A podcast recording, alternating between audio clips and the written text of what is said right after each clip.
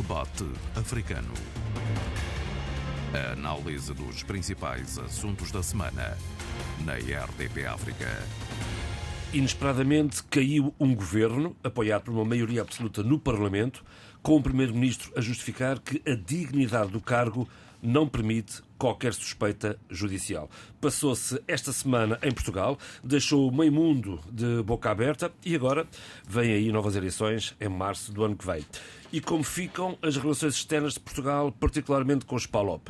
É a questão de arranque para o debate africano esta semana, com Sheila Khan, Tony Checa e Abílio Neto.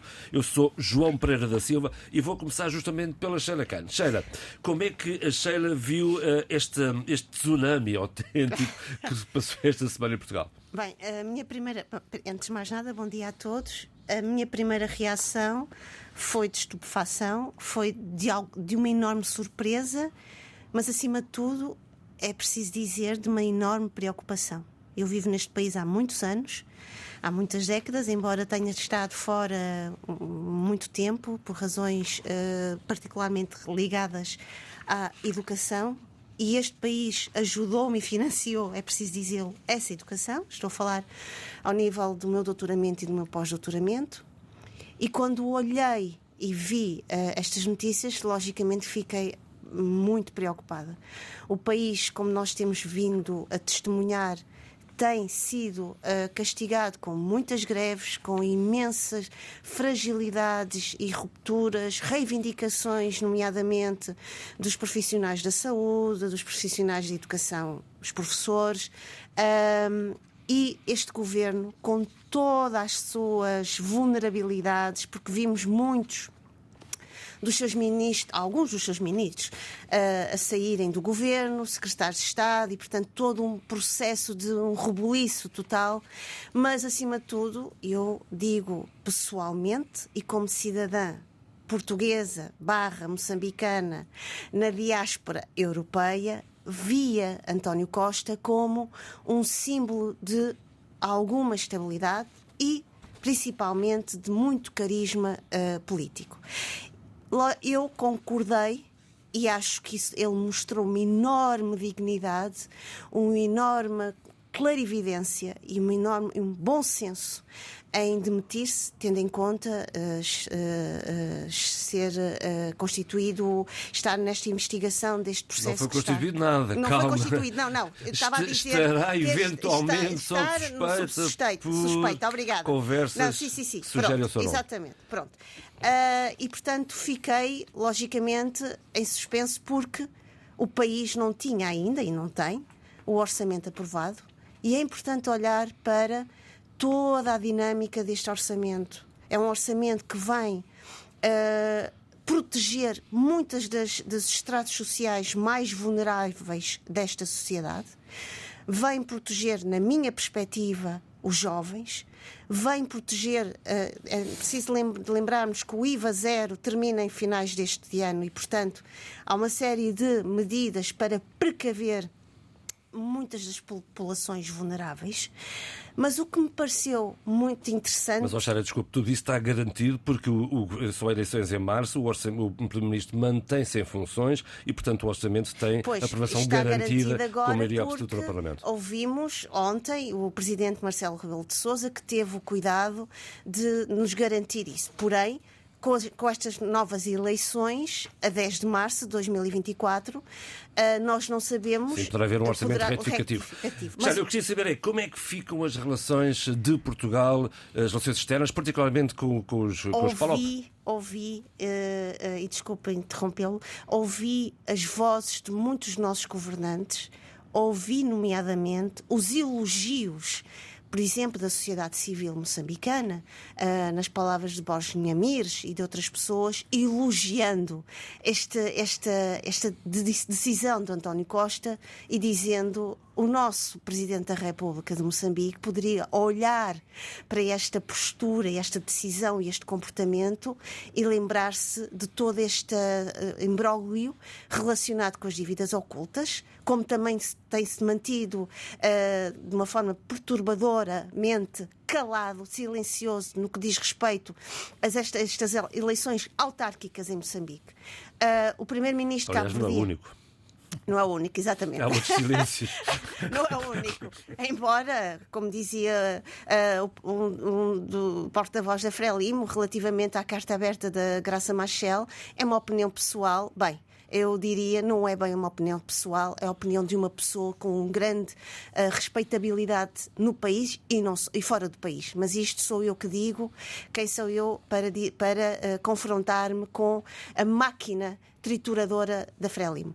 Uh, passando ao que estávamos a falar. Uh, Recuperarmos, exatamente. Uh, os vários intervenientes que foram convidados uh, a tecer alguma opinião sobre o que se está a passar em, em Portugal, ou que se, que se passou, uh, ouvi uh, as vozes do primeiro-ministro cabo-verdiano, ouvi a voz do, primeiro, do, do presidente José Maria Neves e todos eles concordam que não haverá um, uma espécie de. Não, isto, eh, as relações entre Portugal e uh, Cabo Verde, nomeadamente, são relações fortes, são relações muito bem consolidadas e, portanto, há aqui um, um, um espírito de confiança histórica, um espírito de confiança política entre, esta, entre estes dois países. Uh, o presidente guineense já veio confirmar e, e reiterar uh, o seu convite e, e, e, a presença, pelo menos, do presidente português Marcelo Rebelo de Sousa. Não ouvi. Curiosamente, nenhuma declaração uh, da parte de Angola. Ouvi de Santo Meio Príncipe um, uma espécie de hesitação relativamente à abordagem ou uma opinião sobre o que se estava a passar em Portugal. Mas eu acho que uh, esta postura de António Costa foi muito elogiada, extremamente aconselhada para muitos dos nossos governantes. Doutora Checa, eu recordo que em São Tomé o Presidente Carlos Nova disse que a democracia a funcionar e, e na verdade, uh, esclareceu que nada ficará em causa nas relações bilaterais. Doutora Checa. Bom, eu estou convencido que não de imediato, mas a, a breve trecho, uh, poderão surgir algumas uh, dificuldades em manter o nível da cooperação que os chamados PALOP têm com Portugal, porque não se pode deixar de reconhecer também que nos últimos anos, e mercê deste governo de Portugal, as relações foram muito mais intensas e com resultados que começam a ser colhidos. Né? Agora, eh, eu gostaria de entrar mais um bocado nessa, nessa, nesse teu desafio, o impacto, o impacto que tem. O primeiro impacto que teve eh, não foi todo dele igual. O presidente da Guiné-Bissau fala do presidente Marcelo, fala do primeiro-ministro, mas preocupado com as festividades do aniversário da independência da Guiné-Bissau e das Forças Armadas. António Costa cancelou a deslocação a Bissau. Mas, ele, mas na voz do nosso primeiro, nosso presidente, eh, falou com os dois ao telefone e disse, garantiram que estariam lá. Entretanto, cancelou depois Entretanto, dessa conversa, foi, imaginamos. Foi, foi cancelado. E agora, questões mais concretas. Questões mais concretas têm a ver com com, do meu ponto de vista, a forma como. Eu ouvi o presidente de Angola, portanto, a, a tecer vénias ao primeiro-ministro Costa, Delício. Uh, ouvi o Zé Maria Neves, foi muito claro no seu posicionamento e na admiração e o respeito e estima por Costa. E, mas também ouvi e li uh, a crítica que o líder da UNITA desenvolveu a pretexto desta situação em Portugal, em que ele estava a fazer uma análise mostrando que Angola está na rua das amarguras e que a economia estava de rastros e que não se viam perspectivas e que o governo de Luanda não tem uma, uma ideia concreta, um programa concreto para o desenvolvimento uh, de Angola. E eis que de repente ele salta para a questão de Portugal ele diz assim, falando diretamente para as pessoas, para os angolanos, é? uh, vocês sabem o que está a passar em Portugal. Vocês acham que uma situação destas era possível acontecer aqui em Angola? E tu achas? Eu tenho sérias dúvidas. Eu tenho sérias dúvidas. Por tudo que eu sei, por tudo que eu conheço, a forma como os líderes africanos ainda hoje gerem estas situações, tenho sérias dúvidas. Não posso dizer peremptoriamente que sim ou que não. Agora, não posso deixar de reconhecer que a forma como o presidente de Angola reagiu foi uma, uma forma foi sereno e tocou o assunto como, como que uma pessoa pode interpretar se quiser que, bom, se fosse com ele, ele também estaria com esse mesmo espírito, portanto, de democrata. Uh, eu, eu, vou mais na questão do líder da UNITA, porque ele foi muito peremptório, muito assertivo uh, nas críticas que fez, depois de ter feito uma, uma análise uh, do ponto de vista económico sobre as dificuldades que o país tem, sobre a inércia, a incapacidade do país, da liderança angolana, ver o país com óculos de ver. ele então foi bastante, bastante forte nas suas críticas em relação a ao que aconteceu em Angola, vis-à-vis, -vis, hipoteticamente, um caso deste de ocorrer na, eh, na Angola. Uh, bom, eu penso que as relações, uh, de qualquer das maneiras, para já, até março, o governo continua. Mantém-se em funções, as eleições estão marcadas para funções, 10 de março. E eu estou em crer, por aquilo também que julgo conhecer de, de, das bitolas e dos compêndios de cooperação de todos os países de língua portuguesa, não me parece que qualquer Sim, outro governo venha anular uh, projetos, acordos de cooperação que estejam em. A questão é a dinâmica, não o conteúdo. Agora, digamos, em termos de dinâmica, de o fator proximidade, aí será diferente. Será diferente é, porquanto, quer dizer, não, não restam dúvidas que Costa granjeou grandes apoios e admiradores no, no, nos países africanos de língua portuguesa, mas também o professor Marcelo Rebelo de Sousa para que dizer? Ele então. Tio Celito, tio Celito, como é conhecido Celito, em Angola. O homem dos abraços, o homem, o homem do, dos selfies. Dos selfies, tudo isso são coisas que contribuem. hipoteticamente em Bissau. Parecendo que não, não são questões que têm a ver com, com, a ação política em si, mas têm a ver Muito com bem. a questão da cordialidade, da fraternidade, dos laços que devem existir para cimentar uma cooperação Muito bem. a partir da língua e da cultura. Eu até pegando nas tuas palavras, perguntava ao Abílio, ou deixava-se este desafio, ou esta provocação, até porque. Uh, a esquerda não tem o exclusivo da cooperação de Portugal com os PALOP, não é? Não, não tem. E eu até, enfim, corri o risco de dizer que a direita costuma ser mais, mais eficaz, talvez. mais eficaz, enfim, pelo pragmatismo e pelo olhar uh, útil que dá às relações uh, interestados. Eh, no caso português, eh, a verdade é que eh, a performance costuma ser muito parecida, à direita ou à esquerda. Há aqui um elemento que pode ser desestabilizador desse equilíbrio de normalização das relações entre Portugal e os nossos países, que é a presença do Chega. Eh, não nos podemos esquecer, e isso é um risco que Portugal corre, eh, de vir a ter eh, no governo um, uma parte substancial dele com a presença de um partido que é um partido fora do arco da defesa constitucional e do regime e que já teve ações muito delicadas relativamente uh, a países significantes do universo da CPLP. Aquela recepção que eles fizeram ao, ao Presidente Lula da Silva na Assembleia Nacional Portuguesa é sintomática e, e, e, é inesquecível para os brasileiros, no sentido em que, estando eles no governo, muito duvido eu que os brasileiros uh, alguma vez se esquecerão daquela, daquele espetáculo triste que foi dado. Bem, Portugal corre esse risco e corre o risco de, a partir daí, eh, caso ganhe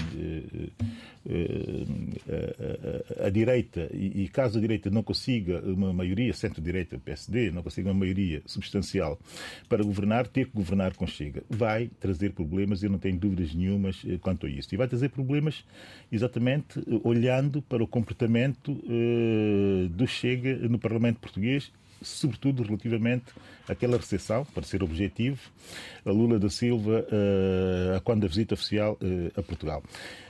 Do outro modo, os meus colegas disseram mais ou menos o que está uh, aqui em causa nas relações entre os países. Eu não creio que, vá, que, que se altere muito, mas também não sou daqueles que façam um balanço muito positivo da ação política, de política externa de Portugal com os governos de António Costa relativamente aos nossos países. Houve falhas, houve falhas graves, e eu apontei algumas delas aqui, nomeadamente relativamente a São Tomé e Príncipe, a cooperação normal, o quadro de cooperação normal funcionou e, e, e, António Costa era muito bom na normalização das coisas, esse, um político esse perfil, o perfil normal, o perfil que não faz coisas excepcionais, mas que apresenta sempre eh, resultados eh, razoáveis, do perfil do político razoável, eh, mas, enfim, eh, relativamente eh, ao presidente eh, Marcelo Ribeiro de Souza, que ganhou uma outra dimensão aqui neste caso, eh, e vale a pena pensar nos diversos eh,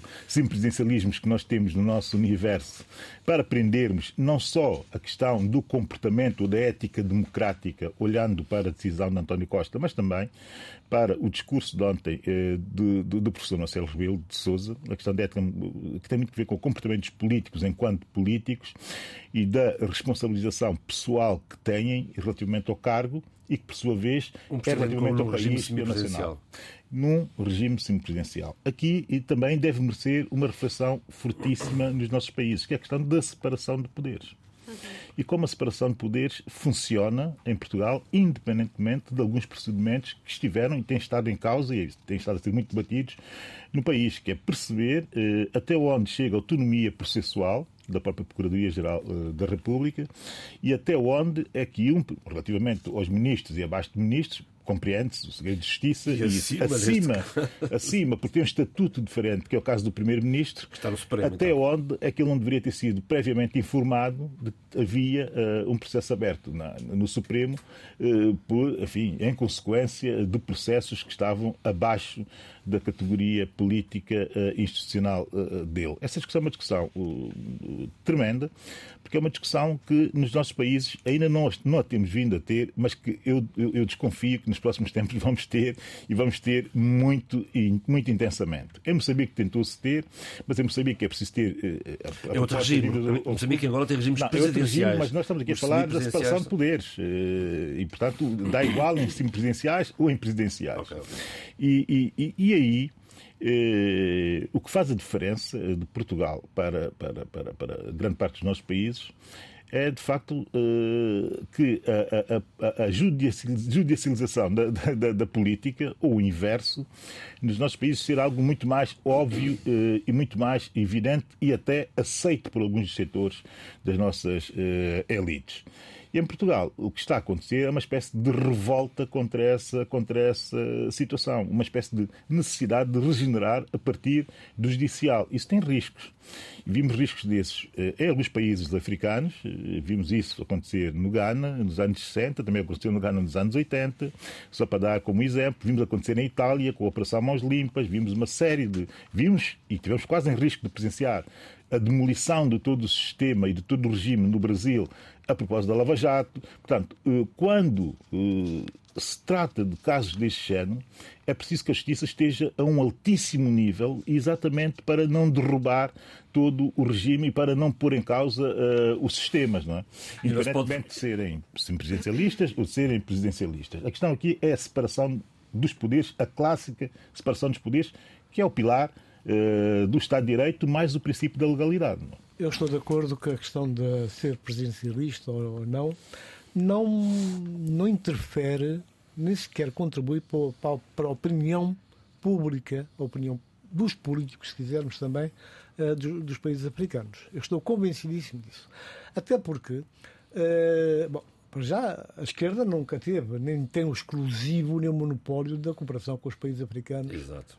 Nem de perto, nem de longe.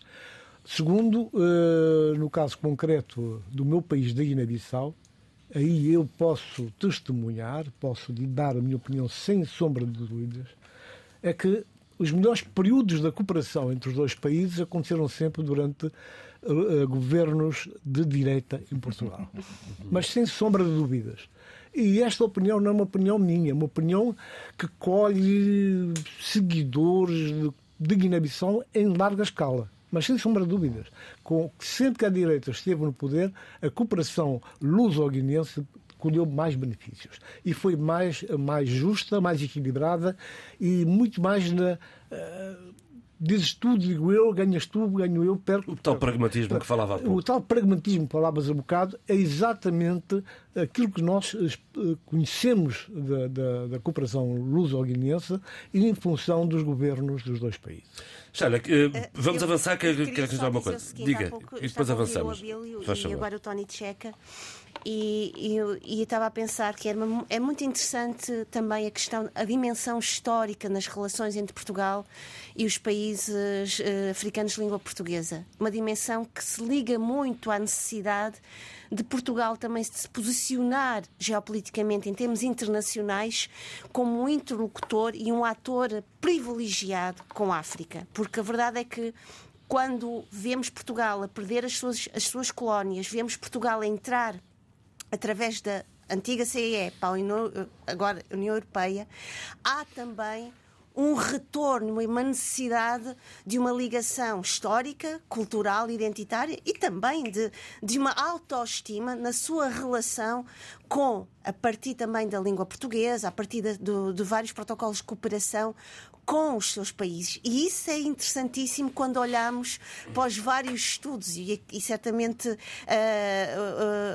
a área de estudos pós-coloniais tem, tem imensos artigos, e, e da área de, de, das relações internacionais, demonstrando a necessidade cada vez maior e umbilicalmente, em termos históricos e de memória, isso é importante, desta relação de Portugal com as suas antigas ex-colónias, porque é uma relação que traz a Portugal também um certo brilho, um certo uma posição de vanguarda e de, e de, de, de, de intermediário com outros atores internacionais. E isso é importante dizê-lo e, fica, e acho que é importante não esquecer também uhum. essa dimensão histórica. Aqui Deixa, eh, Relativa, relativamente, eu estou a pensar, muitas das minhas entrevistas que fiz a pessoas estudiosos desta, desta, desta questão foi muito pautada por esta, estas várias evoluções e estes apegos de Portugal à, à, à sua africanidade de língua portuguesa. Isto em primeiro lugar.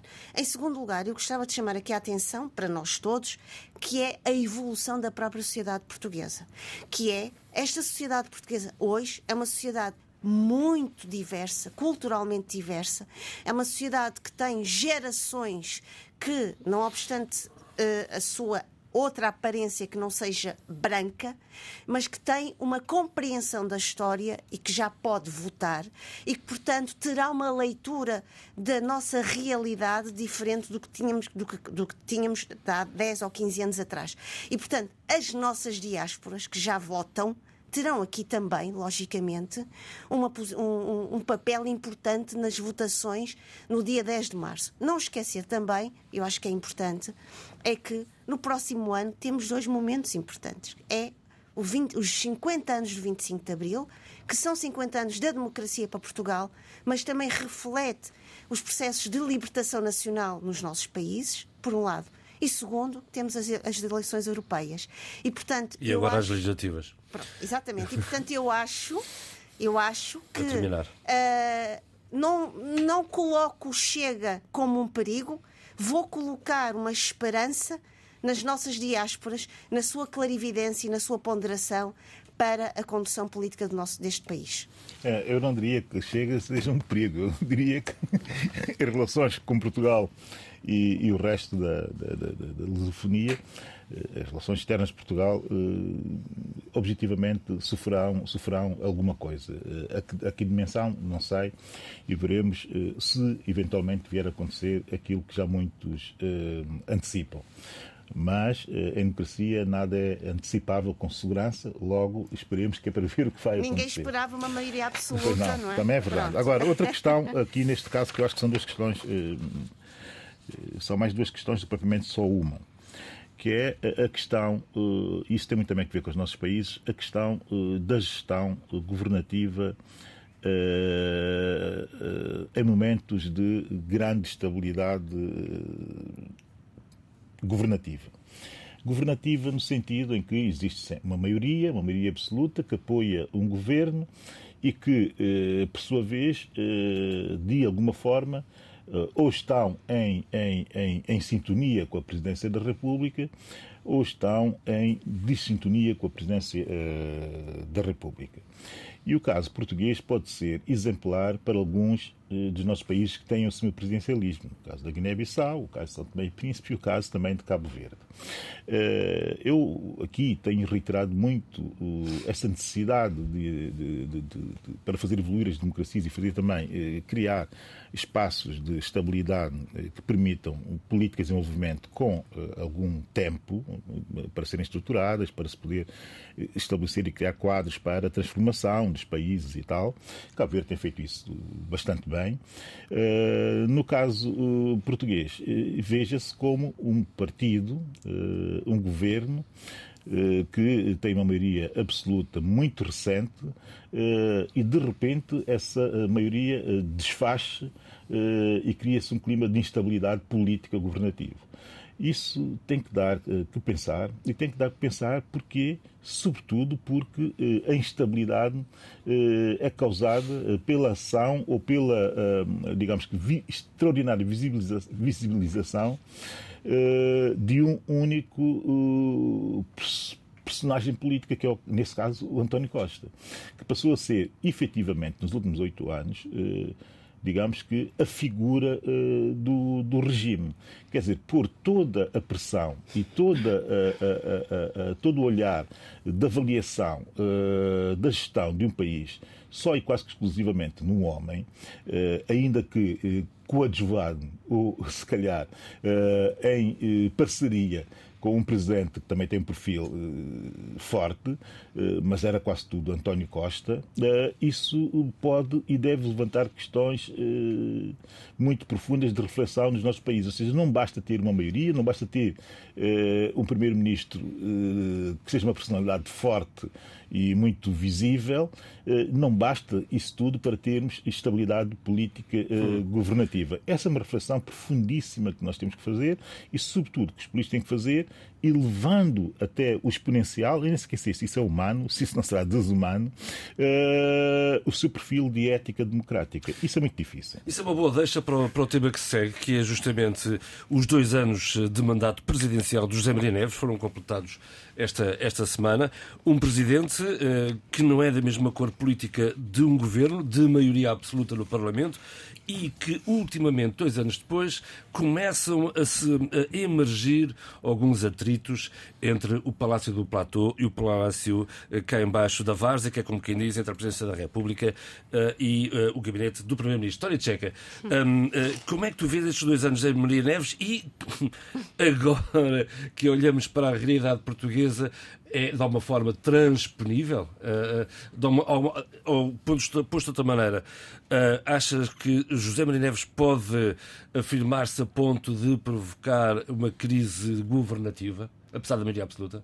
Eu estou em crer por aquilo que é o posicionamento político e cultural de José Maria Neves, que ele não tem esse pensamento ele realmente, se olharmos com atenção e muito cuidado, vamos ver que ele tem feito uma pedagogia do que é fazer política, do que é ser político, uh, sem ter problemas, sem medo de alguma coisa poder diminuir também uh, o seu mandato, o seu posicionamento político em função uh, da, da governança em Cabo Verde, mas em função também do, da forma como os cabo-verdianos de, de, rua veem os políticos. Eu, eu, eu parece-me que o, o, o bom exemplo, a boa ilustração do que eu acabo de dizer e das vénias que nós vemos tecer a José Maria Neves foi este encontro agora do Zé Maria Neves com os dois anteriores presidentes da República. Exatamente. Foi uma. Eu ouvi, depois li com muita atenção, e foi sem sombra de dúvidas eh, uma lição para toda, toda a República Cabo-Verdiana. Né?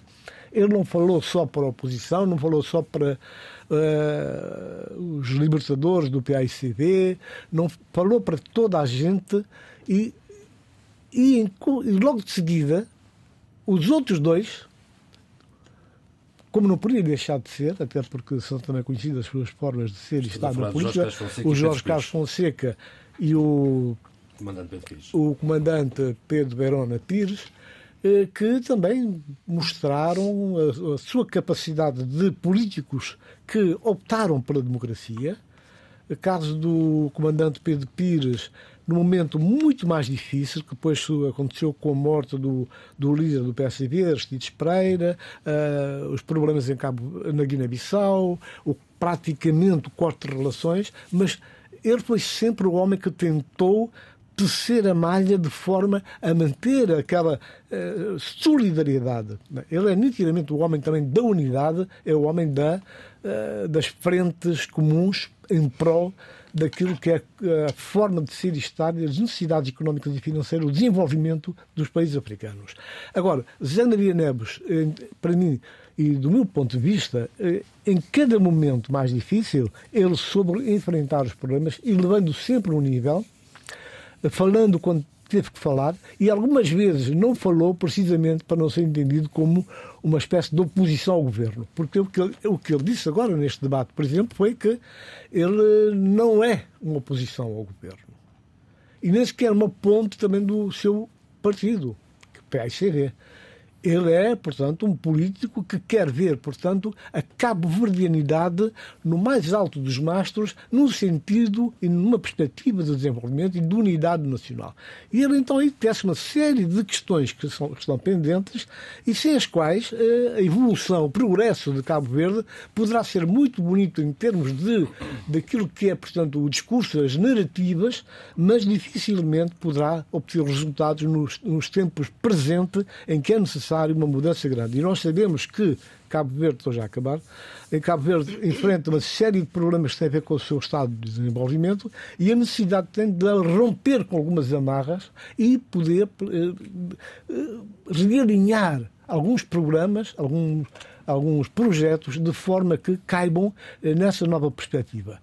Uh, eu, outro aspecto onde eu gostaria só de tocar uh, assim ao de leve é o, é o papel uh, do, do presidente de Cabo Verde nesta crise no interior do PAICV, onde até aqui ele não tem interferido não tem interferido. Publicamente. Pelo menos, oh, mas o resto, o resto ele é cidadão, tem direito de dar a sua opinião ou ter de falar com um, falar com o outro. Agora, de forma propagandística, aquilo que muitos dos dirigentes africanos costumam fazer, a ir à televisão, ir à rádio, às entrevistas, às agências, falar mal do outro porque é de outra cor política. Ele não fez, pelo menos até agora, e não me parece que a figura dele configure realmente aquele político uh, que rasteirinho e que aproveita uh, o seu posicionamento para poder uh, vender uh, aquilo que acha que é o melhor. De resto, já lá vou-me só referir isto, um, eh, numa entrevista conjunta à Rádio de Cabo Verde e à RDP África, que vamos transmitir na próxima terça-feira, mas já estaremos um extrato que passou no dia de ontem, que, se, que assinalou, ontem quinta-feira, que assinalou os dois anos de mandato presidencial de José Maria Neves, ele dizia que não está no, no, no, na presidência da República para tirar o protagonismo a ninguém e que respeita o, cada órgão institucional. Sheila. Eu ontem ouvi e estive uh, atenta uh, à RDP África praticamente o dia todo. Muito bem, só fica bem. Quem me dera ter tempo para isso. Não, eu tenho tempo e não tenho, isto porque estou a trabalhar em casa ah, e, portanto, às horas do noticiário eu paro aqueles minutinhos para ouvir. Mas também fiz questão e quero agradecer ao David, uh, jornalista da RDP, uh, a coordenação do programa A Hora dos Ouvintes, que ontem foi exatamente David dedicado. Joshua. David, exatamente, hum. obrigada. Um, uh, sobre o que é que uh, as pessoas acham e, e, abordam e caracterizam estes dois anos de, de, de, presidência de José Maria Neves. Em primeiro lugar, eu queria dizer, sem qualquer uh, bajulação, e aqui eu não, eu, vocês têm-me ouvido, eu tenho sempre tecido elogios à metodologia de comunicação, de pensamento, a forma como José Maria Neves discursa até em palcos internacionais. E eu acho que ele tem tido uma postura extremamente não só elegante em termos de, de, de, de sua, do seu papel uh, de estadista, mas também ao nível de pensamento, um pensamento culto, sábio, de quem sabe estar no mundo de fora e no mundo de dentro. Logicamente, nada é perfeito e, e, e os atritos entre José Maria Neves e, e o seu governo têm, têm vindo a demonstrar-se, tanto que nós debatemos isso uh, na, na, semana, semana passada. passada. Longamente. Pronto. É verdade, e ele disse ontem, e eu ouvi várias vezes, que quero que o governo exerça as suas funções, quero que o primeiro-ministro exerça as suas funções e que tenha sucesso. Eu não quero disputar protagonismos. E a verdade é que também uh, teceu, uh, disse que tem ajudado naquilo que pode o governo e que teve uma situação de contrarrelógio relativamente à promulgação de um diploma que tinha de estar pronto em 24, em 24 horas. horas. Isso é importante. Mas também, e tocando nas palavras do, do do Tony Checa e, e, depois daqui um bocadinho já volta à hora dos ouvintes. Eu gostei de ouvir uh, os três estadistas, uh, um, Jorge Carlos Fonseca, o, o, comandante Pedro Pires, mas também gostei muito de ouvir as palavras de José Maria Neves quando ele diz é preciso viver mais a democracia, a democracia. O, pluralismo. Essa e acima de tudo, eu acho que ele disse algo que, que, que, que diz respeito às nossas democracias, que é saber viver com a diferença, dialogar com essa diferença para e, e elevar o diálogo a um, um, estado mais elevado. E eu acho que aqui demonstra claramente a estatura e um, a Não sabedoria. Só do político, mas do homem exatamente, também, é? a sabedoria deste presidente, a sabedoria deste uh, uh, cidadão e a sabedoria deste homem que está logicamente implicado na, nas dinâmicas e na vivência política e da cidadania cabo-verdiana. E, e, e muito interessante foram também as palavras do comandante Pedro Pires, quando ele diz e eu achei muito bem e subscrevo as suas reflexões, que é preciso implicar o Estado na celebração, no, nesta, nestas homenagens ao nascimento de Amílcar Cabral e que é preciso trazer para este simpósio estudiosos, a sociedade civil, porque é preciso esta fraternidade. E essa palavra tem estado muito presente no discurso e na postura e no posicionamento de José Maria Neves. E ontem, ouvindo, ouvi, uh, escutado uh, a hora dos ouvintes, eu acho que só uma pessoa, até foi uma senhora, não vou dizer aqui o nome, logicamente, que teceu críticas a, José Maria Neves, colando até a, a, ao mandato de José Carlos Fonseca, dizendo que ele não fez nada, que o legado de José Carlos Fonseca é que é um legado que devemos não esquecer e, e, e preservar. Mas outros ouvintes, nomeadamente de Santo Tomé e Príncipe, de outros uh, do Brasil também, teceram imensos elogios José Maria Neves. E, portanto, não só a diáspora cabo-verdiana, como a nossa outra diáspora africana, teceu e está atenta. E, portanto, acho que aqui é preciso também uh, colocarmos no lugar de alguma modéstia e perceber que é preciso muitas vezes celebrar, elogiar e estimar o carisma e a presença de homens e mulheres que começam a ser raras na nossa cena política. Bem, eh, não tenho muito a acrescentar ao que já foi dito. Do ponto de vista global, eh, a avaliação é, é, é naturalmente positiva. Acrescenta eh, a evolução da democracia e do Estado de Direito em Cabo Verde, isso parece-me claro. Acrescenta também, de certa forma, na, no robustecer do modelo de convivência uh, cabo-verdiano, que tem claramente um modelo de convivência assente uh, exatamente no pluralismo, na diversidade, na necessidade de gerações comunicarem-se, na necessidade com êxito. eh, da relação interior-exterior, ou seja, o país de dentro e o país da diáspora, tudo isto a ser eh, muito, muito bem eh, tratado por José Maria Neves nesse seu mandato.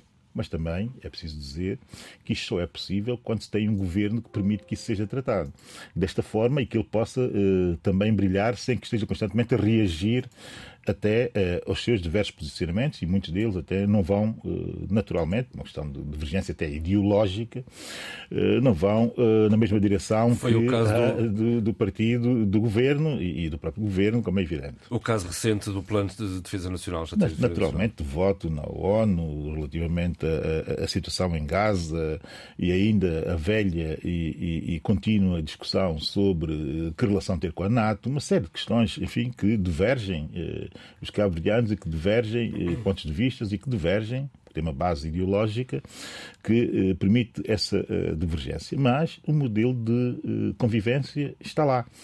Ninguém precisa de agredir eh, ninguém, ninguém precisa de pôr Forças Armadas em instituições eh, de ninguém e toda a gente consegue compreender mais ou menos o seu espaço e consegue compreender mais ou menos as suas competências. Não se pede perfeição, pede-se é que que se perceba o que é que é razoável, o que é que é normalizável. Mas também é preciso dizer que eh, nesta segunda fase eh, do mandato de Zé Maria Neves, eu estou a prever que a coisa não vai correr tão bem como tem corrido até agora.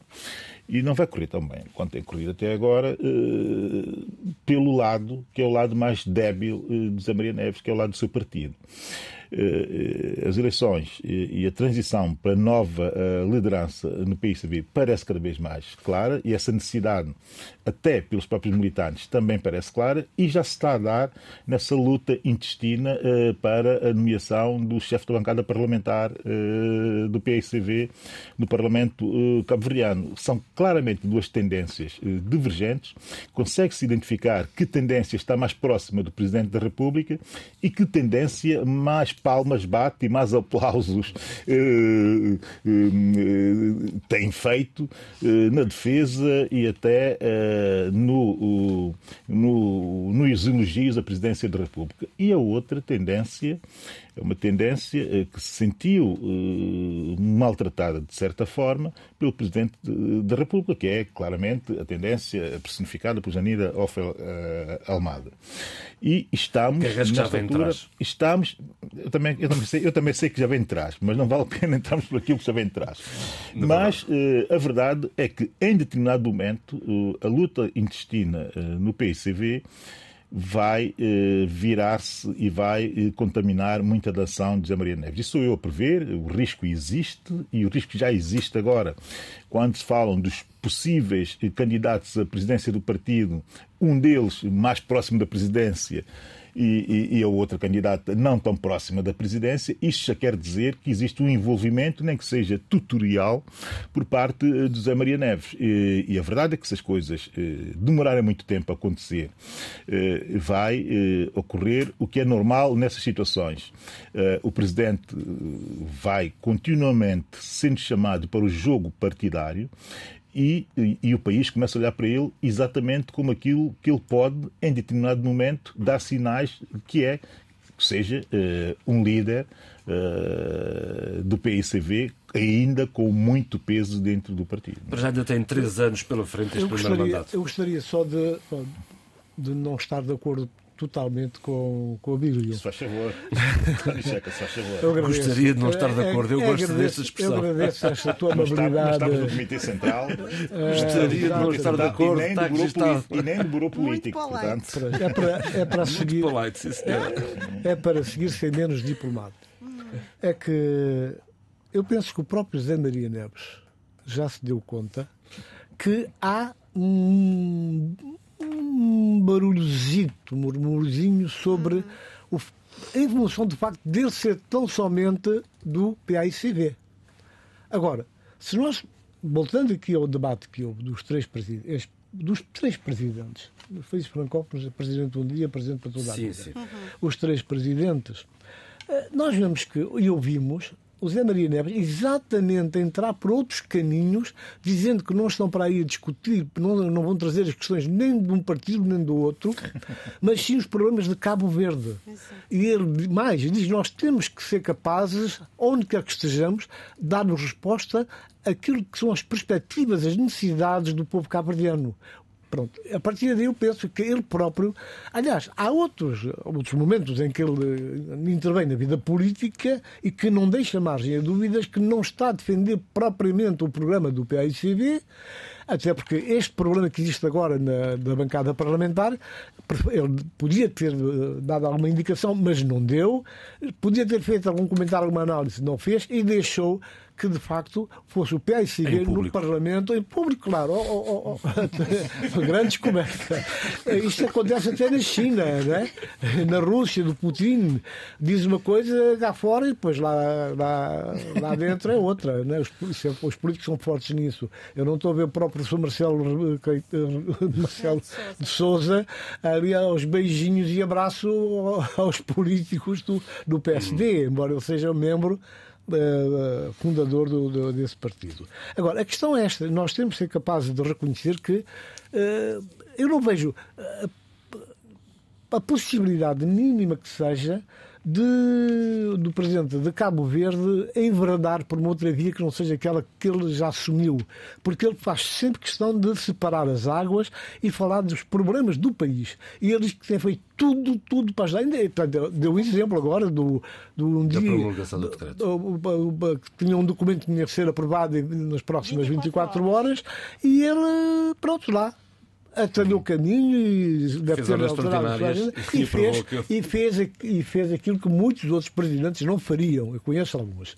De maneira que isso tudo junto pesa na balança e dá uma ideia de termos eh, em Cabo Verde, no, e também no nosso mundo uh, ali da África Ocidental, um político que tem uma, uma visão muito mais alargada, muito mais humana e suprapartidário e isso pode ser uma ajuda grande para eh, as discussões a nível da CDAO também. De resto, o José Maria Neves eh, tem no seu currículo 15 anos como Primeiro-Ministro e nesses 15 anos conviveu com três Presidentes da República, Margarida Monteiro, Pedro Pires e Jorge Cais Fonseca.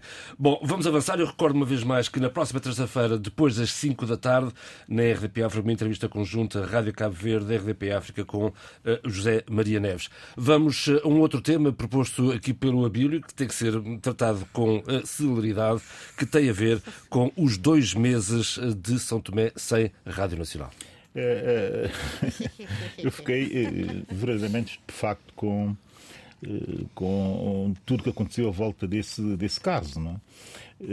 Mas, mais estupefacto fiquei, peço desculpas, quando as coisas têm que ser resolvidas no momento em que o Primeiro-Ministro regressa ao país. Eh, porque eh, faltava uma peça, que eu não tenho que saber que peça que era, eh, mas que valia 2 mil euros ou qualquer coisa do género, e foi dada uma explicação desse género ao Primeiro-Ministro na altura.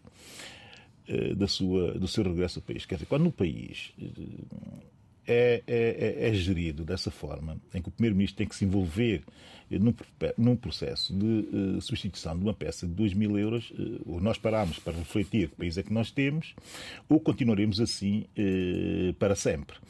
A, a reação do Primeiro-Ministro tem uma coisa boa e tem outra coisa muito má. A coisa boa uh, da reação do Primeiro-Ministro é uh, o facto de ele ter exposto realmente uh, a nu, e ter exposto, ou ter posto a nu, uh, o que é a administração pública uh, São Tomé, o que é a gestão de direções em São Tomé uh, e Príncipe. E aí esteve muito bem porque fez a coisa de forma nua e crua.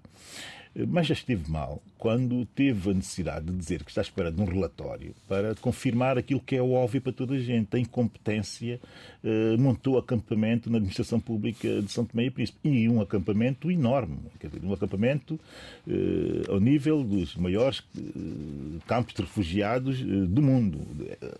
Para se ver, para se perceber a dimensão da, da, da, da incompetência. É evidente perante uma coisa deste género, e é natural que as pessoas que fazem a gestão pública eh, que estejam eh, tenham direito de dar uma, uma, uma, uma justificar as suas eh, ações, mas há ações que são muito difíceis de justificar, de justificar através de relatórios.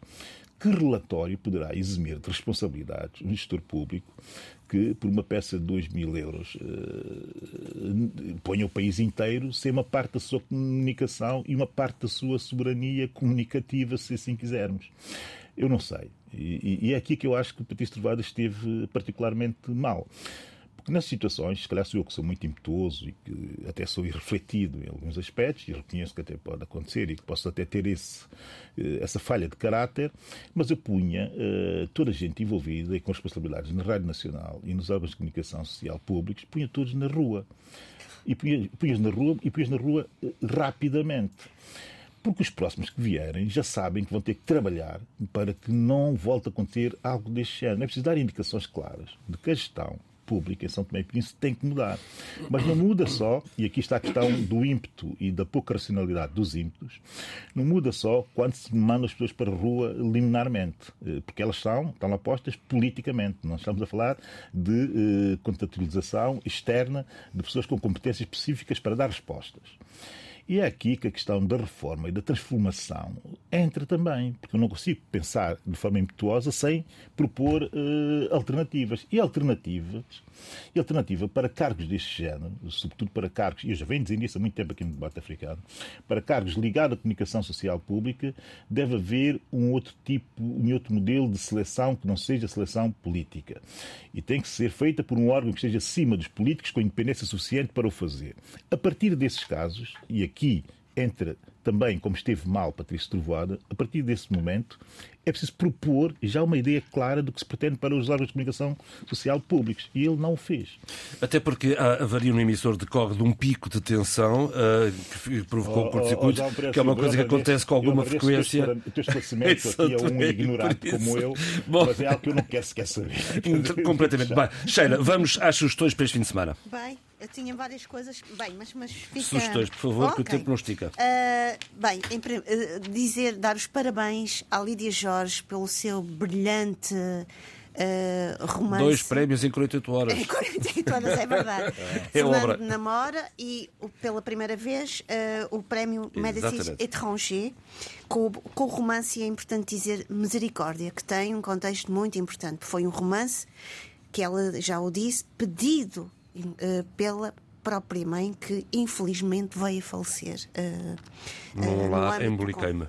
Exatamente. Uh, portanto, a Lídia Jorge, que vou ouvir e estar com ela no dia 12 de novembro no Festival da Utopia em Braga, no encerramento, este domingo. Que inveja! Depois também mandar um abraço com enorme estima a dois colegas meus, excelentes uh, profissionais, estudiosos e académicos, Miguel Cardina Inês Rodrigues, que publicaram o seguinte uh, livro, O Dispositivo Mnemónico, uma história da memória da luta de libertação de Cabo Verde, uh, pela Coimbra University Press. Eu sei que este livro é excelente, está online e são duas pessoas que merecem ser lidas porque a sua, as suas leituras, a sua postura académica é absolutamente uh, limpa e extremamente implicada Sim, com a cidadania no nosso país e na, na relação com outros países. Os meus parabéns. Eu vou até às Nações Unidas, onde Cuba, a Assembleia Geral da Organização das Nações Unidas, aprovou por esmagadora maioria uma resolução exigindo o fim do bloqueio económico e comercial que os Estados Unidos mantêm contra Cuba há mais de seis décadas. Dos 187 países, apenas uh, uma minoria é que votou contra ou que se absteve. Portanto, foi aprovado o documento e vamos ter, possivelmente, um país a renovar-se, um país novo e onde a tal a doutrina do antigamente talvez não vá ser içada no mastro da, da, da vida política. Sugestão de leitura. Leituras. Eh, ontem foi apresentado na UCLA uma borboleta na cidade, que são, na verdade, como borboletas que se vão metamorfoseando nos seus casulos de solidão, de infortúnio, de desgraças, pois que o destino os leva a esse encontro de saudades, numa encruzilhada de dores, mas muita dor mesmo, e nostalgias entre Luanda, porta do inferno, Hamburgo, porta do paraíso, e através da história de Joel. Magoadas no corpo e na alma, essas borboletas conhecem-se na cidade alemã, onde tentam sarar as suas feridas, e leva a chancela do editorial Caninho, eh, editorial de novembro, peço desculpas, E, e é, na verdade, um livro interessante. Eu vou já acabar. Os meus apontamentos de uma escritora uh, moçambicana, pouco conhecida em Portugal, que são histórias da geração de encruzilhada de pós-independência, que, como diz a autora, narrativas de viagem por Nampula e do sul de Moçambique, da autoria da professora Irene Mendes, a Câmara Moçambicana, e que foi relançado ontem na Associação de Cabo Verde. A Bilionete, num minuto.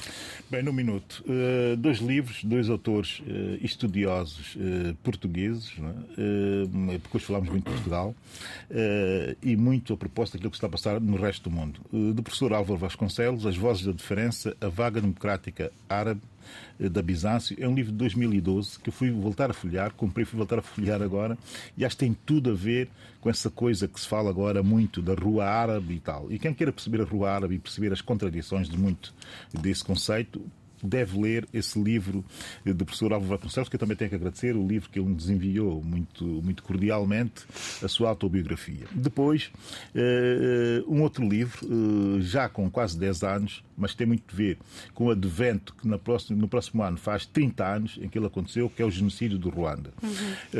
Uh, outra investigadora e outra consultora, Teresa Nogueira Pinto, um genocídio de proximidade, justiça, poder e sobrevivência no Ruanda, editorial Caritas eh, de 2014. Vale a pena ler qualquer um destes livros, porque dá muito bem a noção E assim se fez eh, o debate fora. africano esta semana, com o apoio técnico de João Carrasco, apoio à produção de Paula Seixas Nunes.